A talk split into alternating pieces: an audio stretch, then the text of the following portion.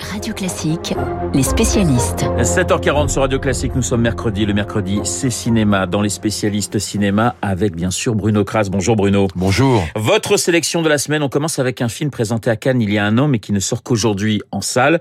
Son titre, Nitram. Bruno, le pitch. Eh bien, c'est simple. On est euh, en Australie, en Tasmanie très exactement, à la fin des années 90, et on va suivre l'itinéraire d'un jeune homme. Enfin, un jeune homme, c'est un trentenaire. Il vit seul chez ses parents. Il est un peu à l'ouest quand même. Il est bizarre. Il a des pulsions un peu incontrôlées. Il fait des feux d'artifice en pleine journée. Il klaxonne à fond.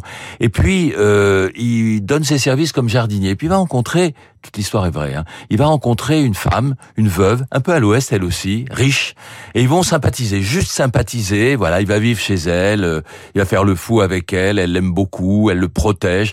Et un jour, alors qu'il est au volant et qu'elle est à côté de lui, il va avoir un accident parce qu'il fait le fou, il va être responsable de sa mort, elle va mourir. À partir de là, euh, sa vie va se déliter, sa, sa fragilité va se transformer en, en bizarrerie de plus en plus étrange, et ça va aboutir à une tuerie de masse 35 morts en, en 96 en Tasmanie, voilà. C'est une histoire vraie, c'est un film très dense. Et pour vous, Bruno, vous me l'avez dit, c'est un chef-d'œuvre. Oui, c'est un chef-d'œuvre parce que c'est un film très fort. À aucun moment, le réalisateur Justin Kirzel ne donne de l'empathie pour ce personnage. Il ne l'excuse pas, mais simplement, on ne sait pas comme ce qui va se passer, mais simplement, on le comprend.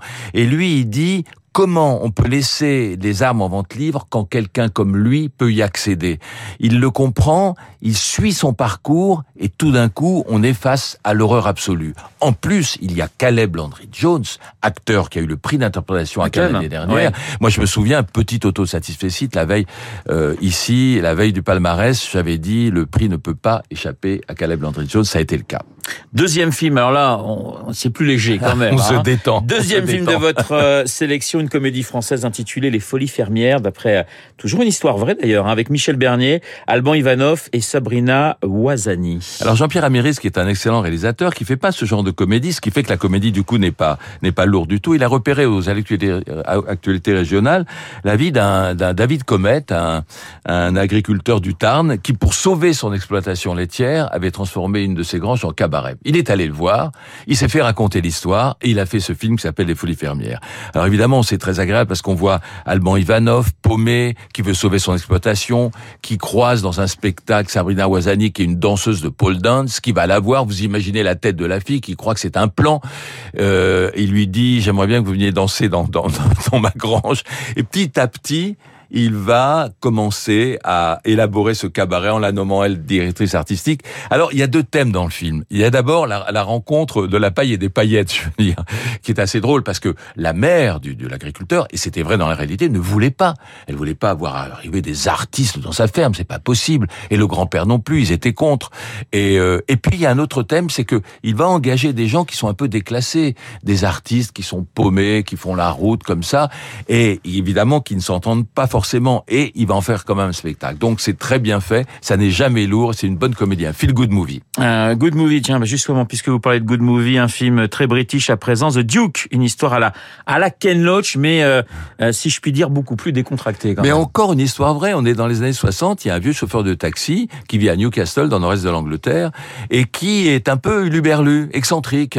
Euh, son combat, c'est qu'il faut plus que les personnes âgées payent une taxe télé. Il a fait de la prison pour ça d'ailleurs, et et euh, il envoie des scénarios à la BBC qui sont toujours refusés. Et un jour, il se pointe à la National Gallery de Londres et il vole un Goya le portrait du duc de Wellington. Il sort par la fenêtre, il. Il fait pas ça méchamment. Il fait ça, il envoie aux autorités, si vous ne, euh, je vous rendrai le Goya, si vous, vous imaginez les petites revendications sociales qu'il a. Toutes les polices de Londres sont alertées. Et puis, je vous raconte pas comment ça se Ah bah non, surtout pas. Non, non, mais c'est très drôle, quoi. C'est ce genre de comédie anglaise très fine, avec deux acteurs remarquables, Gene Brombed et Hélène Mirren. The Duke. Et puis on termine par votre coup de cœur, Tom de Fabienne Berthaud. Oui, c'est l'histoire d'une jeune femme qui vit dans un mobilhome à la lisière de la forêt avec son fils euh, dans la précarité. Sauf que le petit gamin, c'est comme un conte. Hein. Il explore, la, il exploite, il, est, il explore la forêt, il est heureux. Et puis un homme va arriver dans cette histoire. Et ce qui est le miracle que réussit Fabienne Berthaud, c'est que c'est une histoire de précarité qui pourrait être misérable et c'est jamais plombant. C'est jamais gentillet, mais tout va bien se passer. C'est rare, hein, les films positifs où il y a aucune ficelle dramatique inutile. C'est un peu petit bijou, Tom de Fabienne Berthaud. Voilà, c'est une bonne sélection cette semaine. C'est une Ah bonne oui, il y a semaine. de quoi hein. voir, quoi Voilà. voir. Le cinéma avec Bruno Kras, comme tous les mercredis sur notre antenne. Bruno, euh, nous allons commémorer dans quelques jours les 40 ans de la mort de, de Romy Schneider. Ça fait d'ailleurs un, un- un joli journal imprévisible, mais je pense que Marc l'a déjà dans la tête. Sachez que la Cinémathèque lui consacre une très belle exposition euh, de Sissi à la piscine en passant par euh, les choses de la vie, Max et les ferrailleurs. Tiens, petit plaisir, la voix de Romy Schneider dans César et Rosalie. David, César sera toujours César, et toi tu seras toujours David, qui m'emmène sans m'emporter, qui me tient sans me prendre, et qui m'aime sans me vouloir. Voilà, c'est juste sublime, la voix de Romy Schneider. Les amis Frey, Yves Montand. Hein, Eh ben effectivement, les années 70. Allez, dans un instant, le journal imprévisible de Marc Bourreau. Marc qui revient ce matin. Et bien sûr, le style et la langue si particulière d'un chanteur qui fête aujourd'hui ses 70 ans.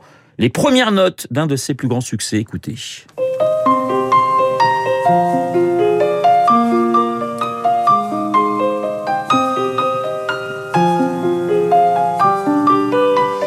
Mistral gagnant signé Renault, le journal imprévisible avec Renault et Marc.